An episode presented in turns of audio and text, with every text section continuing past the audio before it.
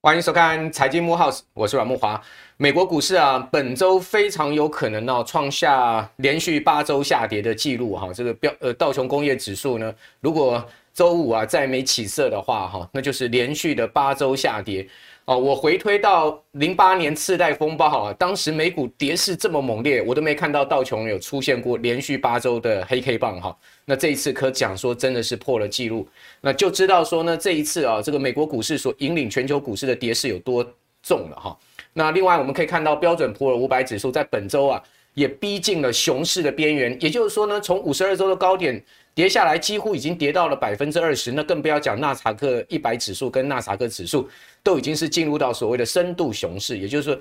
跌幅都超过百分之三十哈。所以这一次这个全球股市的血流成河哈，真的是让投资人哦学到了教训了哈。那当然这个股市下跌哦，最主要原因啊哦，从过去的所谓通膨啦哈，或是说联准会的货币政策啦，现在已经转成是滞胀的一个忧虑，甚至进入到所谓经济衰退的忧虑。可是在此同时呢，各位可以看到我们这个手板上面告诉你什么？美国联准会主席鲍尔哈，这个人不堪其忧啊，鲍尔不改其志啊，也就是说我一定要升息升到底就对了。好，换言之呢，我老子今天不能把通膨打下来，我就不叫鲍尔，就是这个意思就对了。好，所以你可以看到最近啊，联准会完全没有在 care 股市的了哈。股市怎么跌，联准会就是不动如山。然后鲍尔出来讲话呢，也不提金融市场，也不提股市，那他就只讲说通膨，我们一定要把它压到两趴哦。而且呢，我也告诉大家了，六月、七月我要各再升两码，也就是说呢，两次的联准会会议，未来两次哈，要再升一个百分点的利率啊哈，一直到年底好，要达到所谓的中性利率水平了哈。但是另外一方面，市场呢仍然不看好联准会哈，就算升息可以压制通膨啊。好，比如说这个华尔街的一个很大的大咖哈，大家应该有听过这个一个投资机构叫古根汉哈，这个投资长居然说啊，我告诉各位啊，美股没跌完啊，哦，到今年夏天会迎来更大的一波跌势啊，他甚至预言什么？他说呢，纳斯达克指数最深会跌到七十五趴，哦，现在跌三十趴不够看，还有还一倍的跌幅了哈，那标准普尔五百指数最深的跌幅呢会达到四十趴。现在才跌了十八趴哦，还有一半的路要走，哇！这一这一句话出来，居然是从股根和投资长嘴里讲出来，这令市场啊大为惊讶。真的有这么恐慌吗？那另外一方面，我们也可以看到，除了股市跌以外，哈，这个债市也不轻松了。虽然说最近债券殖利率没有再继续创高，但是各位可以看到，它仍然是居高不下的哈。美国十年期国债殖利率在我们录影这当刻啊，仍然还是在二点九到三趴的区间，也就是说。债市呢，基本上还是在一个呈现空头形态的结构中。好，股市怎么跌，债市呢，殖利率也没有往下。换言之，资金也没有非常明显的跑到债券市场去避险，这是一个很麻烦的事情。那因为呃，今年台股也受到美股的这种压迫哈，使得呢指数呢跌破了一万六千点大关，甚至呢几乎要下探了这个一万五千点的整数关卡，而使得投资人现在心情啊也是。我想大家跟我一样都是非常忐忑了哈。我们可以看到这股市震荡哈，整个四月份，我们从这个投信的一个情况可以看到啊，台股的主动型基金啊，哦，这个规模是大降温啊。那我认为这个规模降温主要有两个原因，一个是投资人赎回紧张了嘛，对不对？单笔基金啊，赶快赎回，定时定额，当然我们都建议大家继续扣哈，你不要是随便去乱动它。好，但是单笔也许会会还还这个有赚，赶快跑，对不对？第二个是什么？第二个就是投信的持股也大幅的下跌，所以说呢，他们本身的净值也减损，所以各位可以看到，哇，这个月减的幅度高达一成多啊，百分之十二点三，这个是一个很大的一个月减。好，所以。这么复杂的一个投资情势哈，我们要再次请到配席基金达人郭俊宏，俊宏来到我们节目，跟大家讲一下，现在目前我们该怎么办啊？我想很多人心情啊，现在是不知道多少个水桶七上八下了啊，也不知道多少个水桶小鹿乱撞。好，赶快来访问俊宏，俊宏你好。哎，木华啊，各位大家好。好，俊宏上次来的时候市场还算平静，对不对？对啊。有没有想到？对，你一阵子没来，市场已经跌的这个是密密麻麻了，稀里哗啦，密密麻麻了。好，那我们来看到。现在大家哦开始喊出一句话叫做 “cash is king”，哦，现金为王，真的有这么惨吗？哦，不是一般投资人哦，甚至连法人都是一样哦。大家可以看到哈，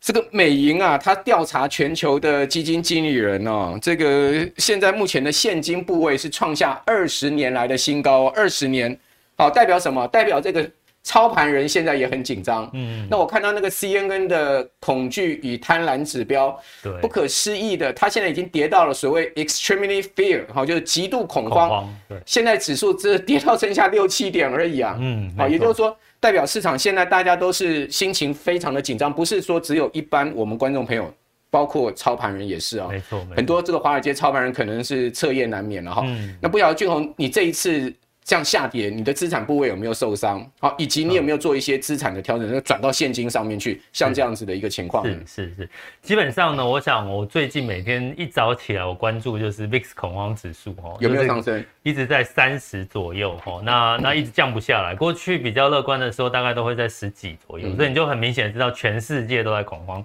所以，我当然也恐慌哈。所以，我的资产，我呃算了一下，今年以来，因为我主要是配息资产为主，所以大概今年也大概有十到将近二十左右的一个跌幅。嗯，那这是我的核心资产。那我的卫星资产可能就会有来到了差不多三十个 percent 的跌幅都有机会哈。那但是呢，我的现在现金我就做对一件事情了，就我在去年到年底到今年，我把这个成长型的这个类股跟中小型的类股，我就把它做一波获利了结。所以我大概现在有百。百分之三十在我的现金部位等待这个进场的时机，这样、嗯、哦，那还好，还好你出脱的早，嗯，好、哦，这些成长型股票这一次可以讲跌翻了。我们讲一档这个大家都耳熟能详的木头姐 Kathleen Wood，她的旗舰基金 ARKK，对，跌惨了，居然呢这一波的跌势从高点下，它跌了七十趴，对，这它全部都是所谓的成长型股票，现在它几乎是。变成反指标了，对，就 他投资的股票就是大家就就反向操作，反向操作，所以代表这一次的成长股的确是杀入的重心，是啊。那但是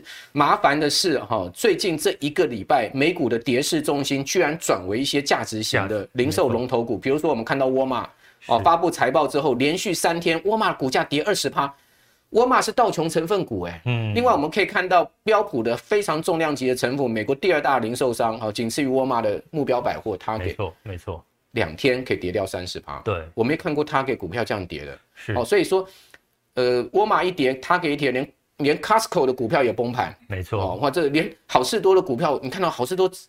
这个礼拜跌掉了十多趴，哎，没错，好，所以在这样状况之下。你的资产配置现在是怎么做分配呢？其实这个消费股，我们等下后面会来再来详聊哈。那我原则上目前哈，呃，我目前在整体用股跟债的一个比配置来看的话，我觉得股票还是优先呐。为什么？因为在升息循环的阶段哈，出生段呢，基本上呢，在这个债券一样会受到影响。我们这边讲的债券可能是呃新市场债或非投资等级债哈，也会受到，因为现在。你买这个无风险的十年期公债的话，将近有三个 percent 的一个收益嘛，所以基本上呢，新兴市场跟非投资等级债其实一定会受到一些资金的一个流出的一个状况哈。所以，可是下半年可能会有些转机哈，所以基本上上半年哈，我就是在股跟债大概是还是在七比三哈，或者是六比四的一个左右的一个比例哈。那另外呢，我在这个降低哈，我自己在呃年初的时候慢慢去调降这个科技股跟刚刚提到中小型跟成长股。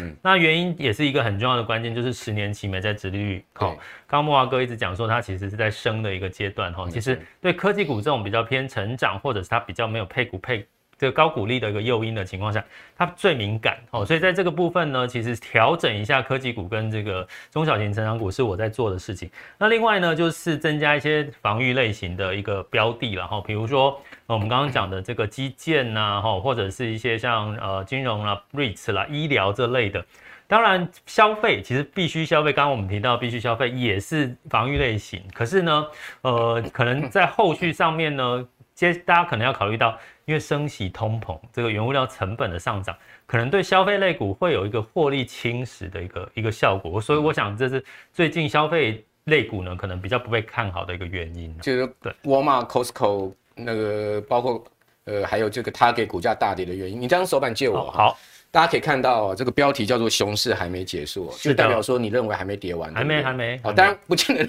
会跌到股根汉看的这么差的位置啦，那真的是吓死人。但是这个熊市是还没结束，大家记得。另外，这个首板的重点就是告诉你，这个资产配置调整要早。对，好，不要等到现在。目前你再来问说，哎，那呃，请问俊宏，我的这个中小型。科技股到底现在还要不要卖？啊、真的有、这个这个现在在问已经来不及了，对不对？你已经可能跌掉跌掉四成五成了。讲实在，跌掉四成五成，以我或是俊宏，我们要建议你卖，实在也建议不下去了。真的真的很难回答，对不对？你要你卖，后来你就堆心瓜，然后你够狠，你不卖，万一跌下去，你又骂，对不对？你看当初你为什么叫我不要卖？所以这种问题啊，真的很难回答。所以记得下一次。提早、啊，这个如果还有再遇到类似的这种等级的下跌，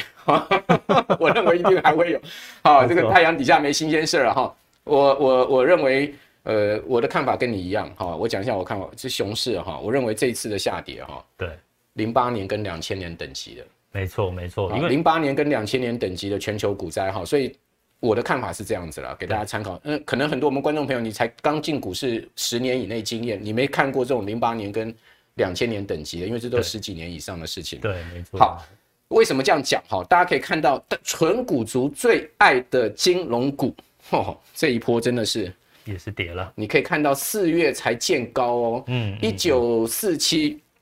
哦，这个高点哈，一九七四吧，哦，一九七四还一九四七，这个高点哦，金融指它是这个历史最高点哦，从历史最高点 这样子跌。对不起，安诺，好，这个金融股你怎么看？这个纯股族，因为你是纯股达人嘛，我相信你也有金融股，对不对？富邦金居然可以跌到六十块都跌破，国泰金居然五十块跌破，快跌破了哈。好，那个有防疫保端之乱，然后呢，所有 十五大金控今年第一季资账面资产减损两千五百亿，是创历史记录了。第二季还不知道多少。对对。对大家很错、欸，我我真的还希望是因为防疫保单让它这个短期这个下跌哦，富邦金之类的哦。我看不是不是只有这个。对对，当然了，当然是这个说法哈。那当然呢，对于金融股的目前的看法哈，我比较偏哈，我的标题叫做短空长偏多了哈。那当然最近的金融股跌是因为外资的一个状况，还有它的一个呃过去两年其实金融股的这个吸金的地方是它的这个业外收入哦，它的这个海外投资。那大家要记得，其实今年很多的跌幅都来自于对比去年来讲，很多都是高基期了。诶，为什么我们刚刚提说可能在呃接下来还没有跌完，是因为美美国呢在三月进入到所有的数据的高基期，也就是说你看到很多东西都在开始嗯趋缓。台湾呢，台湾六月才开始高基期哦。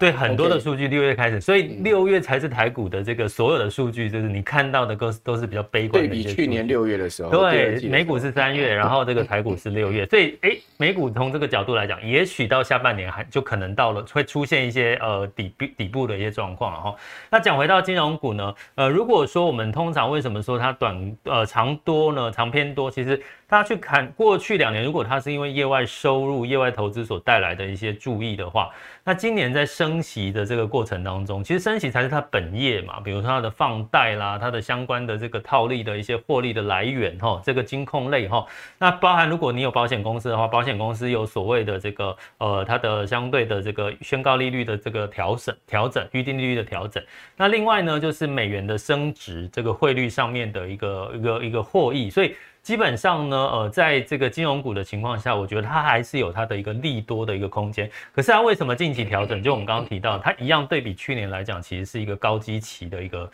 一个状况哈。所以呢，在可是你说接下来金融股有没有更好的这个利多让它？呃，快速的反弹呢？其实我我自己过去在投资金融股有个经验，就是说，通常金融股都会在年底哈，每一年年底的时候，它可能会一些会计账的调整哦，他可能把一些呃账的一个呃一些财务的状况做到一月份去。嗯所以你很明显，你常会听到一些一些相关的这个金融股，他说一月份它的这个相关的获利创新高，在淡季的时候，所以在那个时候，通常在年初的时候表现会比较好。OK，对，所以基本上呢，在金融股的部分呢，我觉得可以怎么看呢？就是在后续，如果你在这个呃这个气场的话，等到这个下半年的话，我觉得到年底左右应该还是会有一些机会哈。年底年初了，对对对，嘿。那另外呢，就是呃，我们讲说，呃，有一些金融股的部分，哈，像我刚刚提到美元升值的一个情况下，那对美美元比较受惠的，像这个兆丰金，哈，这个美元的这个换汇的一些受惠的一个题材。然后呢，如果你觉得现在好像什么金都一样起不来的话，哈，呃，殖率呃差不多也是挑四个 percent 左右的，哦，这个金呃这个金融股，哦，另外呢，就是你就干脆挑一篮子的金融股，嗯、那就是零零五五。好，用这样子的去做一个存股，其实也是可以让你就是，哎，现在到底哪一个有这个好像又有防御保单的问题，这个好像有汇差的问题什么？那你干脆就买零零五零，好，去分散掉这些金融股不同的风险。OK，好，金融股一般来讲就是七八月除息嘛，对不对？对对。那通常过去的经验就是除息前的一两个月，它会稍微拉一下了，是拉抬一波，是个除息行情。没错。但通常金融股都不会填息，就是不会那么快填息，它都会。除完息之后，它大概都要三四个月，这样慢慢在那边盘盘盘盘盘，在就像你讲的年底到年初的时候再上，差不多。哦，所以说这一波的金融股下跌，让很多人套住，或者说呢，很多人这个金融股的这个呃净值也蒸发嘛，哦，所以你不妨等到这个年底到年初的时候再看看，对不对？所以现在也也也小手先，现在可能也先不要乱动对，不用乱动，分批进场或等着零股利也是可以。那你刚刚讲到零零五五，好，这个呃。金融股的一档 ETF，对不对？对，那事实上它也算是股息还不错了，对不对？嗯、因为整体金融股就是强调这个股息的保护嘛。那我们可以看到，其实空头市场来临，就熊市的时候，是不是大家都要把资金哦转进去这个呃所谓高息的概念股？比如说我讲一档 ETF，那个 SPDR 的 SPYD，好，这档这个所谓的高股息的。美股的 ETF 哈，你可以看到它其实今年以来，虽然最近这一周也跌得很重，嗯，哦，但它今年以来大体上还是持平的，哦，也就是说，美股它其实也是这个资金跑进这种高股息的这个概念上面去。那我们可以看到，呃，这个 ETF 越跌嘛，如果这些高股息的 ETF 哈，它的殖利率就会越好啊。大家可以看到有哪一些呢？哈，比如说元大高股息、国泰永续高股息、富邦特选高股息三十。哦，中信中国高股息，元大台湾高息低波，哦，国泰股利精选三十，富邦台湾优质高息，哦，那呃，FH 的富时高息低波，哦，元大 US 高息特别股，哦，还有国泰标普低波高息，哦，他们的殖利率。哦，大体上呢，各位可以看到，有有高的都剩五趴、七趴、六趴、五趴、七趴的哈，当然也有一点有一些低的，大概就一两趴。那一两趴的话，大部分都是海外的啦，哦，就不是这个台股的部分。是，好，所以呃，五趴、六趴、七趴，O 不 OK？好，那因为这一波其实这些 ETF 的净值也都下去了，对，好，所以如果因为我们这个表哈是，我们这个表它是呃参照上一次配息的记录哈，那所以说呢。在这样状况之下，现在净值掉下去，嗯、可能今年的配息的情况会更好，更好，殖利率可能会更好一点。那你觉得这些现在目前是可以参考的吗？的确，的确，刚刚讲到一个很重点哈，在修正的时候，殖利率的表现、配息率的表现会更好。所以刚刚是四月份，我这边手头上是五月份的这个，Okay. 我我挑选出来的一些资料跟比较哈。嗯我觉得在呃，其实现在我觉得台湾人很幸福的地方是我们有很多的这个配息类的 ETF 可以选哦，跟过去来比，那尤其是以这个呃几个挑选的标准，我觉得在最近应该蛮受用的哈。第一个挑选的标准呢，当然我们就是在配息的相对的稳定度，过去的稳定度哦为主哈，就是如果稳定位越好的话，就是我们把它列入首选哦。那第二个就是规模大。规模大代表是流动流动性就相对比较大哈。那第三个呢，就是我们刚刚讲到，就是我刚刚提到，我本来这边其实是要写七个 percent 以上哈，但是目前我们换算回来大概是六到七左右哈。最近的修正可能已经到七了，嗯所以呃呃，目前在这个台湾的 ETF 呢，它其实除了配股利给你之外，它连这个资本利得就这个价差也会配给你。所以基本上呢，哦，我都会希望我的投资的这个台湾的 ETF 哈，台股 ETF 都可以到将近七个 percent 的左右的这个配息跟殖利率，好，那这是我的挑选的标准。那另外呢，今年我觉得更重要的是要挑选主题，挑对主题，大概挑个两到三档的这个呃主题式的 ETF，其实就很受用了哈。我在这边特别跟各位比较，第一档零零五六，其实我是拿来做比较的，我不是我的首选哦。那五零五六你会看到它的这个规模是最大的哦，那知名度也对知名度最高的哈。可是它的值率大概是五点五六哦，在修正之后也到五点五六哦。对，那第二档呢，我们看到国泰的永续高股息零零八七八呢，呃，它大概规模就比这个哦这个零零五六再少一半，对，差不多少一半。可是它殖利率来到六点六哦，那你会看到呢，我们如果以元大零零五六来做一个对比的话，它的今年以来的这个跌幅差不多都是。呃八个 percent 左右哦，可是它殖利率相对就高一点哦，所以这个部分哦就是我的呃我会挑选的一个方式哈，来做一个对比。那另外一档其实在中信中国高股息零零八八二哈，是我最近特别在我自己在 podcast 的时候有特别特别提到的哈，它的规模大概也有到这个呃差不多零零五六的呃大概六分之一哈的一个规模，然后其实也算是在在在排行前几名哈。那它的值率来到七个 percent 左右，它今年以来只有负四个 percent 哦。那去年它可能受到恒大地产的影响哦，影响比较大。那跟各位讲哈，因为我刚刚有提到我自己的投资策略有一个叫防御，我今年在上半年很重视防御这件事。那基本上呢，像这个中股高股息，它里面投资什么？投资的是地产，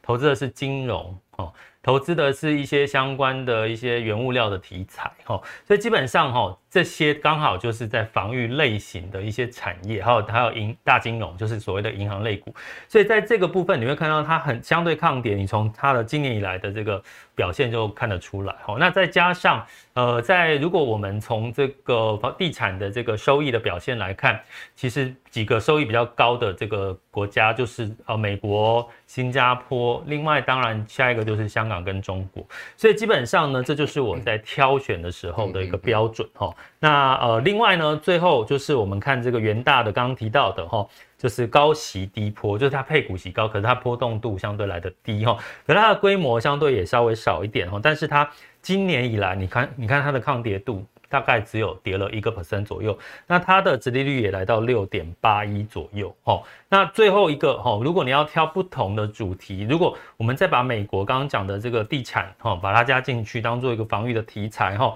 你会看到的是，它其实它的规模算算算很不不高了，台湾人投资不高，齁，可是它的殖率也来到六点九左右，齁，然后。关键是，你看它是负十五个 percent，其实今年到目前为止，S M P 五百大概负十八个 percent 以上，所以你要跟美国的相关的指数对比的话，它是稍微的，就是呃抗跌一些些了哈。所以我用这样子刚刚讲的几个挑选的比重哦，来去挑选出来我自己在观察的一些标的。好，那至于主动型基金，你有什么样的心得呢？啊，主动刚刚讲是 ETF 嘛，对，主动型基金今年绩效应该比呃 ETF 稍微可能。我我觉得应该觉得好还是不好？我觉得看基金经理人的资产配置，如果他配置比较保守的话，应该会好一点。好，但如果说他是很积极成长那种，应该是会差一点。对，其实其实我我讲到说，今年我觉得可能呃 ETF 跟配息类的 ETF 跟配息基金可能会不相上下的原因是。因为配息基金有一个好处是在今年，它在科技股它降持了一些比例，嗯，包含它持有一些现金，也就是说，它跟 ETF 最大不同是它可以持有部分现金。第二个就是它可以在它的持股里面去做很大幅度的弹性调整。对，所以我们很明显的看到，我这边举两档，一个是安联的收益成长，一个是这个联博的多重资产。哈，你会看到呢，这两档有一个差别是什么呢？第一个，他们的科技股的占比其实都往下调了。那其他的比较比重比较高的一些相关的一些产业呢，不外乎就是医疗啦、哦金融啦、哈呃一样是在我们所谓的防御型的这个产业里面哈也是有哈。所以你会看到他们今年呃近一个月的表现哈，你会看到了安联是大概负八个 percent，然后联博大概是负四个 percent。哎，那中间的差别在哪里？差别就在于。在这个联博的这个多重资产，它投资的不止美国，它投资了欧洲、亚洲其他所有，所以呢，它又分散了。哦，最近大家知道跌比较凶的是美国嘛？那安联是单押单一国家美国，所以。就是在配息基金的部分，它有一个比较亮点，就是说，在今年有很多的配息基金是所谓的多重资产，所以你不只投资到债，投资到股，你可能在不同的国家的配置，呃，再加上强势美元的计价，其实它的表现哦，配息率都有到差不多 A 几个 percent，呃，八到九个 percent，八到九个，八到九个 percent，所以基本上我觉得今年可能配息基金你也可能要可以去多去研究一下，做功课。嗯、那至于说这个。配息的基金、主动式或者说 ETF 这种被动式，它的一些风险或眉角在哪里呢？嗯嗯嗯，基本上呢，呃，我觉得单压很多，比如说我们过去选择 ETF 最爱的不就是美国跟台湾的 ETF？你会发现呢、啊，在这个行情好的时候，它就是单一市场就是很漂亮，就呃，就是收益赚得很好哈。可是当这个开始景气不好，在利空的时候，你会发现这些单一国家它就是跌最最深给你看哈。是，所以我觉得今年的这个配息标的的挑选的标准，就是一定是要多重资产。也就是我刚刚讲的，我刚刚示范给各位看的，就是多重资产，然后多主题。嗯，那如果你是投资所谓的各个全球的话，用美金。强势的货币来计价，哈，会是一个主要的一个重点，哈。那搭配主题呢，像呃我自己在核心是配息标的之后呢，像有一些哈，比如说呃卫星的持股，然后像我下半年我还是看好所谓的汽车产业啦，因为包含包含绿能，包含在这个今年下半年可能有汽车的库存现在还是偏低嘛，对，然后等到这个上海。这个封城解禁之后，可能这个汽车产能又跟上的时候，我觉得下半年汽车还是会有一个机会，所以跟着主题走哈，我觉得也是一个很重要。那当然，配息基金是不是稳定？在这段时间，配息有没有降了呢？这样的原因是什么呢？哦，这个我觉得是配息的一个很重要的一个功课。那你的费用率当然越低越好了哈，就是你的这个基金的呃跟你收的费用率。那另外我们就是选一个夏普值哈，就是夏普值就是说呃我的风险每单位风险所呃赚到的报酬，所以就是正的，就代表你是有赚钱的。那如果是越大大于一就越好哦，所以这个是几个在呃你在挑选不管是配息 ETF 或基金，其实都可以适用的一个标准。OK，好，那至于说最后我们还要请教俊宏的，就是说一些个股的部分。OK，呃，配息不是只有 ETF，也不是只有这个基金嘛，哈、嗯，那个 ETF 跟基金都是由股票来组成的嘛。对，那我们来看到一下，就是说今年以来啊，其实美股虽然是大跌，但是有一些呃。好的股票哈，应该这样讲吧。今年抗跌的股票了哈，那甚至它还能有一个不错的报酬率哈，就是说在股价的价差上还有是一个正报酬哈。那同时他们的息率啊也是不错的哈，所以有他们呃一个息率的保护哈。比如我们来看哪一些呢哈？各位看到可口可乐啊，这个巴菲特的最爱对不对？哦，今年到四月二十七号，可口可乐的报酬率还有十趴哦。还有一层哈，所以你买到可口可乐，今年完全无伤哈，无感哈。好，另外呢就是沃尔玛哈，沃尔玛当然这个礼拜已经暴跌不得了哦，所以是到四月二十七号，所以我们要跟大家强调，本周沃尔玛一周跌了二十趴，所以这个数字就已经不对了哈。大家可以看到，沃尔玛到四月二十七号它是有六趴多，那如果你在五月之前把沃尔玛卖掉，你还赚钱了。如果说今年以来你买沃尔玛的话，还赚钱哈。但是呢，各位。一个五月的上半月啊，这个五月的这个二十号这一周哈，就已经让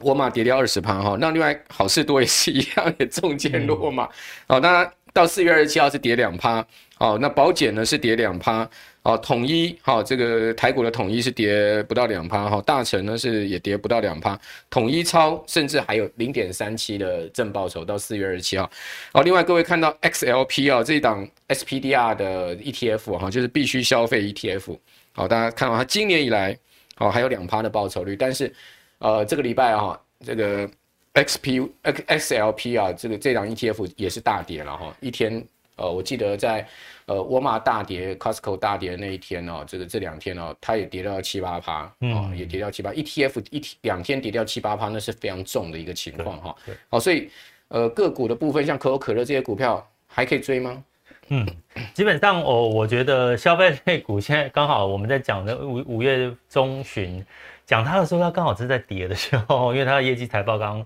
刚这个相关的利多可能都出尽了哦。那其实大家投资消费类股，可能要这个注意通膨物价侵蚀它的获利了哈。所以，我们从获利这个角度来挑选，就是就没错了哈。那其实跟着巴菲特来做，其实我这边有特别提到一个，巴菲特最看重的叫 free cash flow 哈，自由自由现金流。我们刚刚提到可口可乐哈，我这边帮各位查从 Morningstar 里面查出来的资料，你会很明显的看到，他们从二零二零二零年到二零二一年呢，基本上哦，它的这个 free cash flow 在最下面这一行呢，哈，从八点九七，然后到十一点二六，那近十二个月有将近十点二四，那今年一整年还没过完，才过一半嘛，哈，所以基本上你可以看到它的这个所谓的 free cash flow，也就是说这家企业它拥有的这个闲置的资金，它可以去做再投资或者去做更多的一些呃弹性上面的应用呢，越多发股息之类的，对，发股息代表它赚的钱其实是够多的哈，所以这样子在抗通膨的。股利高股利的部分呢，其实它就相当的吸睛，所以可口可乐今年的确相当的一个抗跌哈。莫德纳自由现金流流量也很大哎。对对对，莫德纳也是，可见他疫苗削了很多钱呢。没错没错，对啊，所以所以今四月到八月应该是医疗医学会议的一个很重要的话题哈，这也是可以去观察关注的。那第二个呢，我们看这个其实是美国的一个烟草公司哈。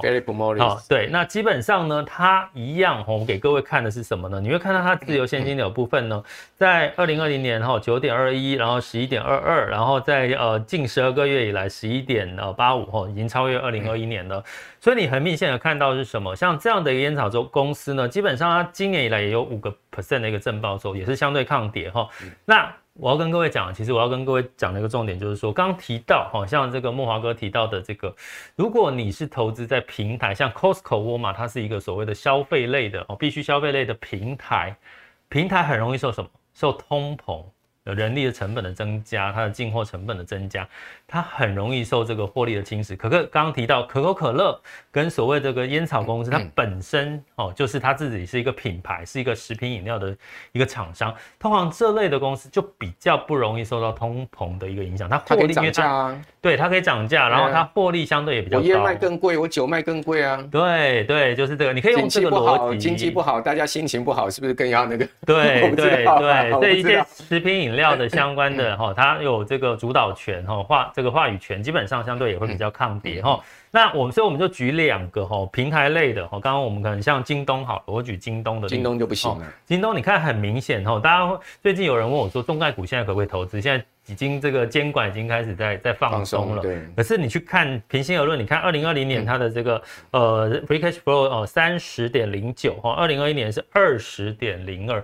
所以它整个其实这个现金流其实它营收是不好了，大概是两成以上的衰退了哈。所以你从这样的一个角度来看，它今年以以来就已经负的二十二个 percent 的一个报酬哦，所以你可以用对对对，所以基本上你可以用这样的一个，它前面两档都是涨的嘛，对对？对对。没错，那这一档一样哈，同样的概念哈，负十个 percent 哈，其实是一样。你看这个是这个美国哈第二大的这个呃相关的食品的一个厂商哈，它有卖很杂很杂，它有肉品啊，有一些相关的一些附件啊、餐具啊、哈平台什么都有，它很杂，所以。基本上它也是属于获利哈，就是不像刚刚我们讲的烟草或可口可乐那么品牌的那么单纯的一个公司哈，所以基本上你会看到它的自由现金流也是持续的哈，你会看到它的表现也是没有哈。零点二二、零点一五，哈，呃，近十近十二个月是零点一零，所以都在往下滑。所以你可以用这样的一个标准去挑。我刚刚提到两个重点，第一个呃就是食品饮料的这个品牌，第二个不要呃平平台哈，如果是它消是属于消费平台，Costco、沃尔玛这种，可能它比较容易受到通膨的获利的侵蚀的。好，那自由现金流量很重要。自由现金流量就是一家公司啊，它呃营运现金进来之后呢，减掉这个非呃这个必要的投资啊，然后这些全部减掉之后，它可以它可以发股息啊，哈，或者说可以再做投资的一个很重要的这个现金 cash 的部位。哦，那如果说一家公司自由现金流量越多，就代表它的。呃，赚的钱越多嘛，哦，而且它的呃这个必要投资可能相对没有那么多，对，哦，就像像我刚刚讲的莫德纳，莫德纳疫苗他们都已经研发好了，对不对？对，它可能也没有很多的资本要支出，所以它疫苗赚了很多钱，然后这个 cash 就很高了，哦，就变成是类似这样子了哈。好，那刚呃俊宏最后最后举了四档正反面的例子给大家参考啊，就是说告诉大家。啊，我们自由现金流量这个财务数字哈是非常重要，在选股上面我们大家可以去参考的一个标的。好，那今天非常谢谢俊宏啊，这是告诉我们这么多的，在这个股市熊市之下，大家必须要去知道的一些重要的投资方面的知识哈。好，那我们今天呃节目就要到这边喽。如果您喜欢我们的节目，请记得六日一定要准时收看我们的节目，我会持续请到好的来宾，好提供他们的智慧啊给大家参考。好，同时你也可以上脸书、上 YT 哦，搜寻我们财经慕 House 啊，每个礼拜六、礼拜天的晚上，请一定要准时收看哦。好，今天谢谢大家，我们明天见，拜拜。